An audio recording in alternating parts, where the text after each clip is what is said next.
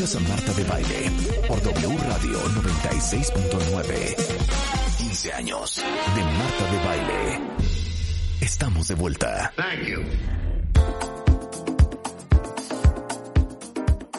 Estamos de regreso en W Radio. Qué bueno que están con nosotros. Son exactamente las 11.34 de la mañana.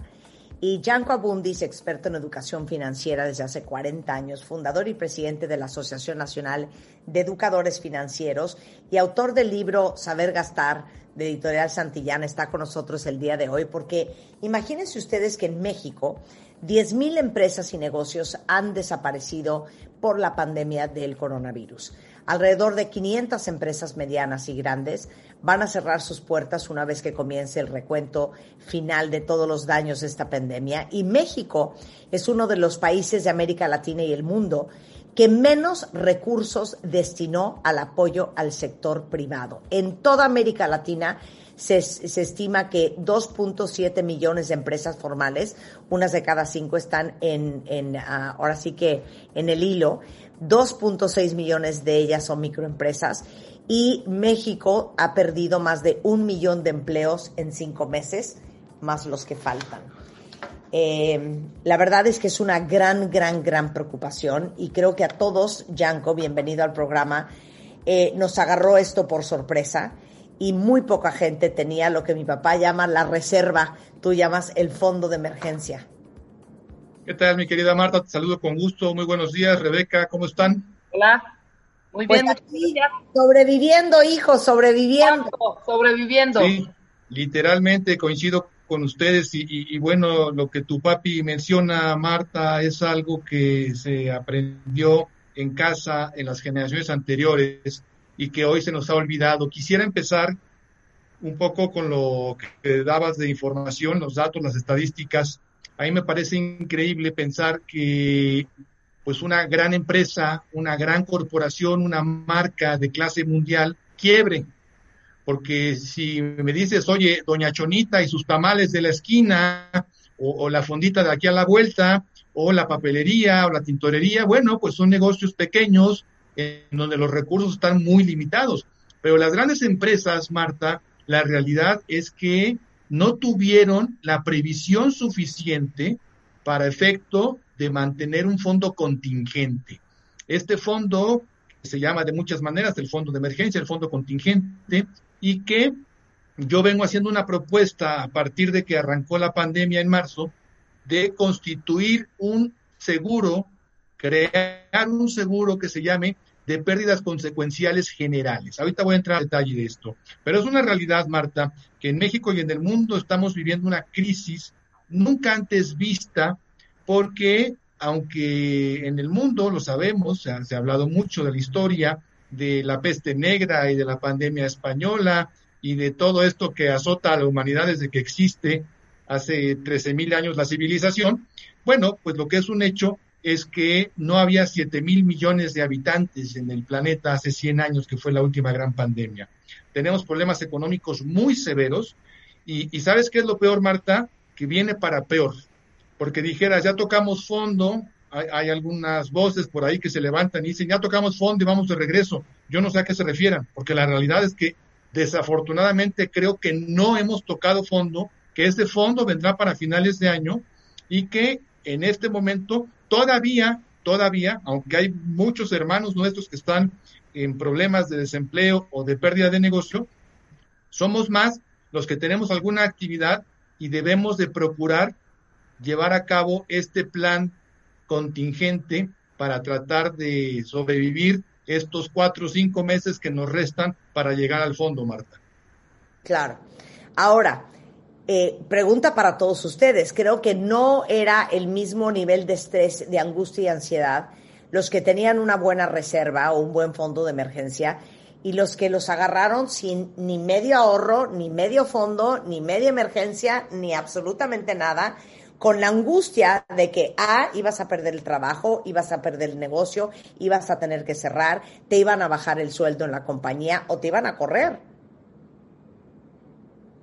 Y definitivamente lo, más importante es muy claro, que es la cuestión sanitaria, el tema de la salud, que primeramente Dios ya, ya no haya más gente que sufra las consecuencias de, este terrible mal, ¿no? Pero en lo económico es un hecho que a muchísima gente, como se dice vulgarmente, Marta, la agarraron con los dedos tras la puerta, ¿sí? Y entonces, si tú me preguntas, ¿cuál es tu fondo de emergencia? Te digo, una deuda de 300 mil pesos, ese es mi fondo de emergencia. Porque no nada más es el hecho de no tener por ahí unos centavitos ahorrados. A muchísimas personas las está tomando en una cuesta hacia abajo, en, prácticamente caída libre, porque su nivel de endeudamiento es tal, y si a eso le sumas la pérdida del empleo o el cierre del negocio, bueno, se convierte en algo caótico si no tomamos las medidas necesarias. Porque estoy hablando de cosas negativas y de que viene todavía para peor en los siguientes meses, pero hay que hablar de las positivas.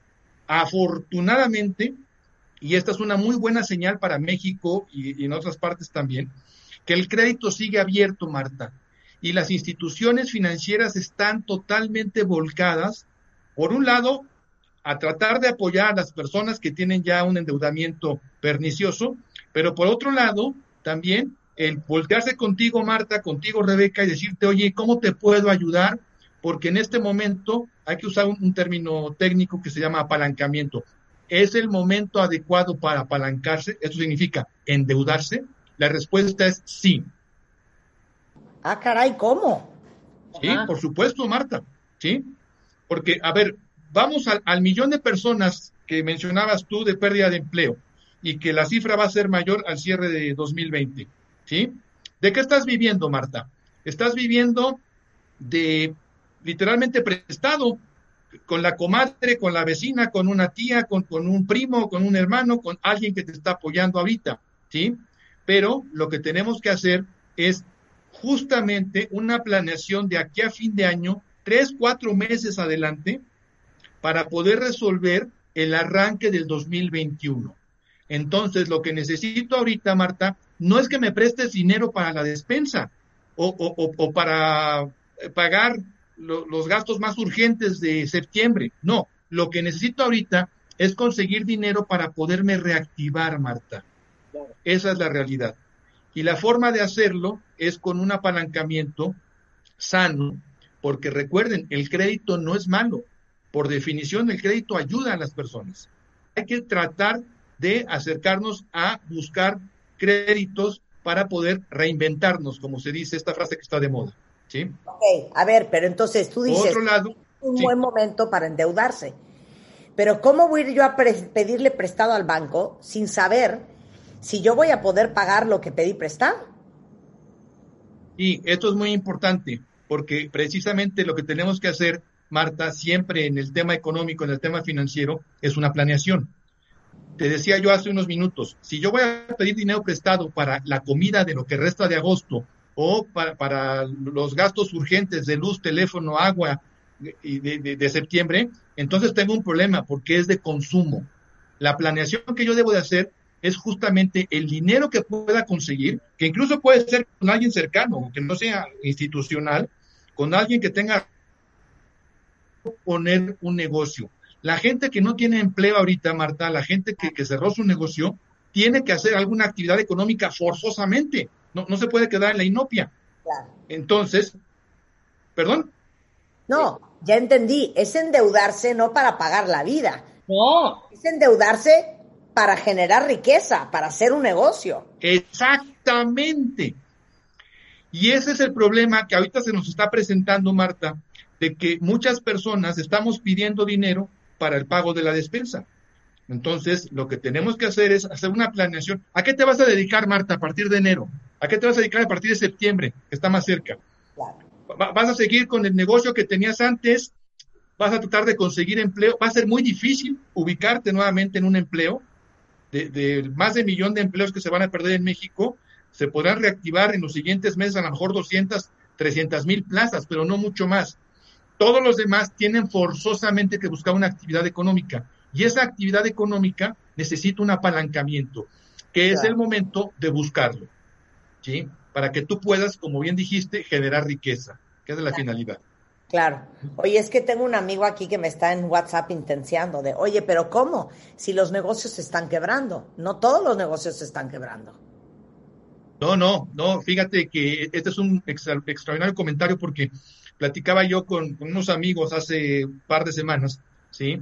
De pues, lo que es la vida, ¿Quién, ¿quién tiene una bolita mágica? Nadie, pero justamente estas personas que iniciaron hace dos años la aventura de un laboratorio médico, pues ahorita tienen saturada su producción porque están haciendo gel antibacterial y han ganado en estos cinco meses lo que no habían ganado desde el inicio del negocio.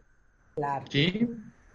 Entonces, no se nos olvide que sí hay un millón de desempleados, sí hay diez mil negocios que, están quebrando, ¿sí? y, es un número muy, muy grande. Sin embargo, hay cientos de miles que siguen abiertos y algunos cuantos, también cientos, que eh, eh, eh, están generando una riqueza brutal. A ver, estaba viendo el otro día en la televisión, Janko, que por ejemplo, Target, Walmart, Whole Foods, todas las, las cadenas, bueno, las ventas han subido hasta en un 300%. Sí, claro. Amazon, no se diga. Zoom. O sea, claro que hay muchos negocios que les ha ido impresionante gracias a esto. Exactamente, por eso te decía yo, utilizando esta frase que se ha popularizado en los últimos años, hay que reinventarse, Marta, porque a lo mejor tus habilidades te voy a inventar son de repostería. Bueno, pues probablemente tú ya tenías un negocio, una cafetería donde hacías tus panquecitos y, y el café cerró, pero a lo mejor es el momento de que des un paso adelante y busques incluso un negocio que pueda venir ya en marcha y que sea mucho más sencillo adquirirlo. ¿A qué me refiero? En este momento hay gente que está buscando alguna otra alternativa y quiero tocar ese tema también que tiene que ver con las pensiones y que se quiere deshacer de tal o cual negocio porque en estos cinco meses no le dio la vida para poder continuar. Entonces, Marta, a lo mejor ahorita tú puedes conseguir que esa persona que ya no tiene el gas, no tiene la energía y no tiene el recurso, te traspase un negocio que ya estaba acreditado. Y con ese negocio que ya estaba acreditado, ahora que se levante lo de la pandemia, porque se va a levantar, eso es un hecho, entonces tú puedes reactivarte económicamente y ya haciendo pasteles, que es lo que a ti te gusta y, que es tu fuerte y que es tu, tu actividad preponderante en este momento. Por eso hay que reinventarse, apalancarse, pedir dinero prestado y buscar opciones de negocio. Siempre y esta es enseñanza milenaria de los chinos, lo sabemos todos. En época de crisis hay grandes oportunidades y yo conozco a muchas personas que ahorita, sin ser Amazon o ser Walmart, que están ganando bastante dinero porque se metieron a actividades esenciales. Claro. A ver, danos ideas, Yanko. ¿Y qué, qué? A ver, yo te puedo dar una idea. Imagínate ahorita la enseñanza a través de plataformas. Imagínate que yo soy bueno para la locución y voy a dar clases de locución. Ahorita muchísima gente que sigue en la actividad económica y que todavía tiene la oportunidad de estar haciendo trabajo en casa, te puede pagar una sesión de clases de locución. O imagínate que yo fuera músico, imagínate la, actividad que tengas. A lo mejor yo soy albañil, Marta. ¿sí? Y mis hijos ya tienen tecnología suficiente para poderme conectar con Zoom. Y entonces yo puedo dar clases. Una cuestión muy importante que siempre genera recurso adicional es la docencia, Marta. Cuando tú te dedicas a dar clases de lo que tú conoces, puedes obtener ingresos importantes. Y más ahorita con lo que se está viviendo en el mundo entero, de gente encerrada, gente aburrida, hay muchísima gente aburrida entonces piensa en dar clases, piensa en algo de entretenimiento, piensa en alguna actividad que a la gente le permita salir de su hartazgo diario para que eso te lleve dinero al bolsillo. Hay, hay muchísimas cosas y, por supuesto, ya saliendo de casa, lo que te mencionaba, tú puedes pensar en comprar traspasos de negocios que ahorita son muchos y que ya no tienes tú que poner un negocio desde cero, sino que ya está caminando. ¿sí? No, a ver, una, una tontada, pero el otro día me decía una, una chava que trabaja conmigo que tiene hijo chiquito y que ella, junto con otras vecinas del edificio, van a contratar a una maestra eh, para que venga y a los niños les ayude con las tareas y con el colegio. Por ejemplo, esa mujer que a lo mejor ahorita no tiene trabajo, va a tener un trabajo nuevo que se trata de esto. Exacto. Exactamente, sí. Entonces tú ya tienes ahí en la parte académica la manera de sacar un, recurso.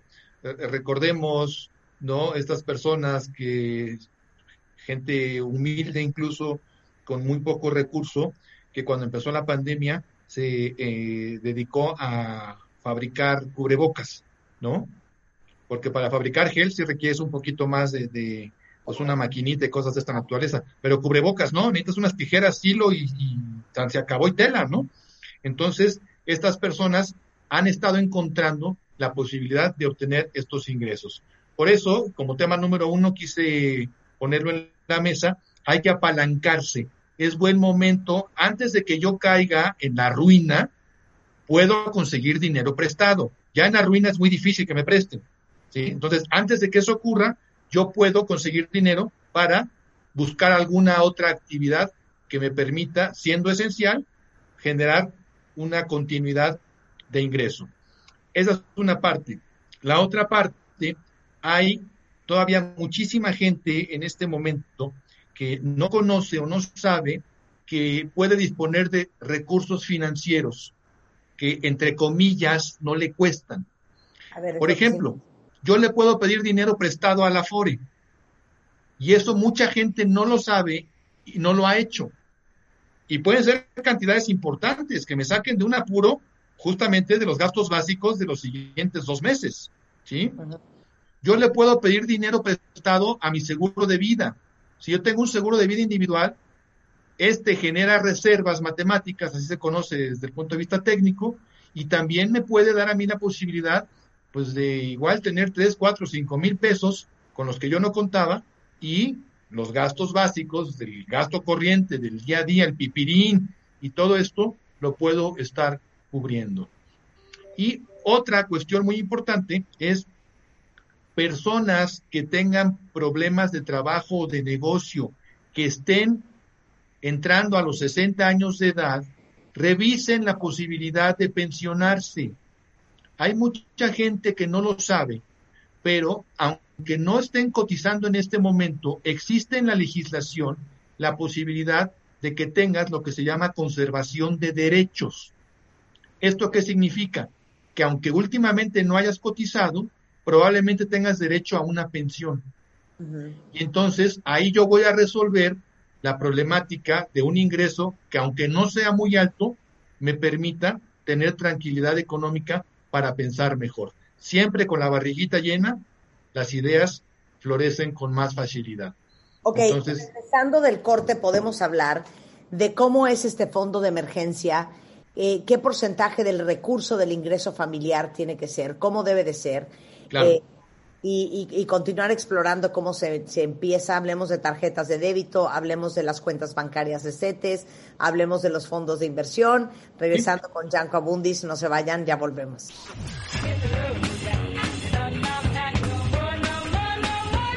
Marta de baile al aire. Por W Radio. Estamos de regreso en W Radio platicando con Janko Abundis, es experto en educación financiera eh, desde hace 40 años, fundador y presidente de la Asociación Nacional de Educadores Financieros, autor del libro Saber Gastar, eh, que lo encuentran en Editorial Santillana, y hablando de lo importante que es crear y tener eh, tu reserva, tu fondo de emergencia. Entonces, para recapitular, ¿cómo empezamos, Yanko? Fíjate que lo primero que hay que hacer, Marta, es identificar tus gastos.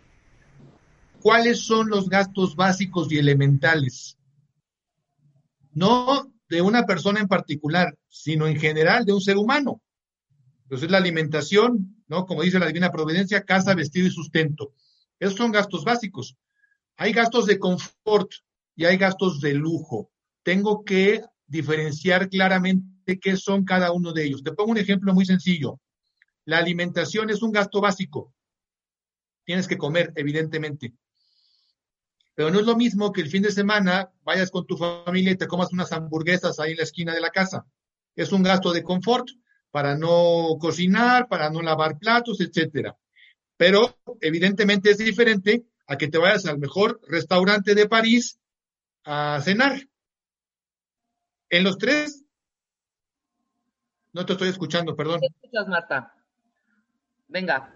O sea que los gastos básicos, luz, eh, teléfono, gas, eh, gasolina, colegiaturas, la renta, gastos básicos. Gastos básicos. Ahora, gastos de confort. El que tú tengas en tu pantalla pues una plataforma de series y de música y que tengas ciertos gadgets que compraste y etcétera, etcétera, etcétera, que te hacen más confortable la vida. Y la otra es que tengas un Ferrari esperándote en la puerta de tu casa ¿no? Porque ese es evidentemente un gasto de lujo. En este momento, Marta, para que yo pueda conformar un fondo de emergencia, necesito restringirme a los gastos básicos. ¿A qué me refiero? Que yo debo de buscar tener una sana alimentación, tener una sana armonía con mi familia, poder pagar la renta, la hipoteca, poder pagar la mensualidad del automóvil y estas cuestiones elementales. Y ahorita debo de prescindir de gastos de lujo y de algunos gastos de confort. Yo te pongo un ejemplo. En un estudio que hicimos el año antepasado, hay personas que tienen entre sistema de televisión de paga, plataformas de películas y series y de música, un gasto superior a dos mil pesos al mes, Marta, cuando su ingreso es de 20 mil. Totalmente desproporcionado. Eso no es básico. Entonces, hay que hacer esa lista. Punto número dos, conociendo tu patrón de consumo, tienes que asignarle una cantidad a tu fondo contingente, que esto depende mucho. Marta, ¿eres casada o eres soltera? ¿Tienes hijos o no tienes hijos? ¿Tu marido contribuye económicamente o no contribuye? ¿Mantienes a tu mamá? Esas son muchas preguntas. Pero en general, en promedio, te diría que las personas al menos pueden depositar en una cuenta, ahorita digo en cuál, el 6% de su ingreso. Con este 6%, tratar de irlo subiendo en el tiempo, y sería magnífico que esto rebasara el 10%, no siempre se puede, pero con esto voy a garantizar que a mí no me agarren con los dedos tras la puerta.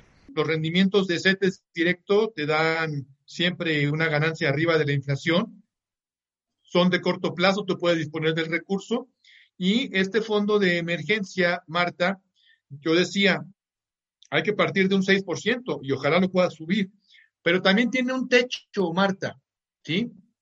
Yo te pregunto, ¿cuál es tu ingreso? Pero más importante que saber cuánto ganas, Marta, a mí me interesa saber cuánto gastas. Y ya decíamos hace ratito, al empezar el bloque, que el gasto básico es el elemental, porque a lo mejor mi gasto familiar es de 30 mil pesos al mes, pero mi gasto básico y elemental es de 12 mil. Entonces, el fondo de emergencia debe de cubrir cuatro o cinco meses de tu gasto básico. Estamos hablando de que una persona, en el ejemplo que yo ponía, con 12 mil pesos de gasto elemental, debe tener un fondo de emergencia de unos 50 o 60 mil pesos. ¿sí? Normalmente, y esto está estudiado de toda la vida, Marta, las crisis económicas tienen una etapa muy aguda.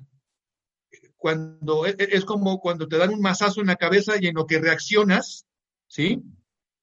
Te lleva más o menos entre cuatro y cinco meses. Es tiempo que debes de tratar de mantener para tu fondo de emergencia y de esta manera no tener problemas para justo estos pagos elementales y básicos. Una vez que yo tenga este fondo de emergencia, puedo pensar en acrecentar la inversión ya con otro tipo de productos que te permita tener patrimonio. Porque algo que hemos visto mucho en esta crisis y que se ve en todas las crisis económicas, Marta, es el patrimonio. No es lo mismo alguien que perdió el empleo, que tiene una casa totalmente pagada, contra alguien que perdió el empleo y está pagando renta o está pagando hipoteca. Hay una diferencia muy importante. Entonces, muchas veces nos vamos al consumo y no generamos patrimonio. Y el patrimonio, Marta, es una forma de tener un fondo contingente muy, muy relevante. El hecho de que yo pueda ir generando este patrimonio, a lo mejor con un bien raíz, con una inversión de mayor nivel o con propiedades de diversa índole que puede ser incluso a lo mejor metales, algún tipo de, arte, una cuestión ya más sofisticada, pero que podemos pensar en el tiempo. Esto no es rápido, no se hace en cuestión de un año, pero que nos sirva de lección todo lo que estamos viviendo para generar ese fondo de emergencia y ese fondo patrimonial.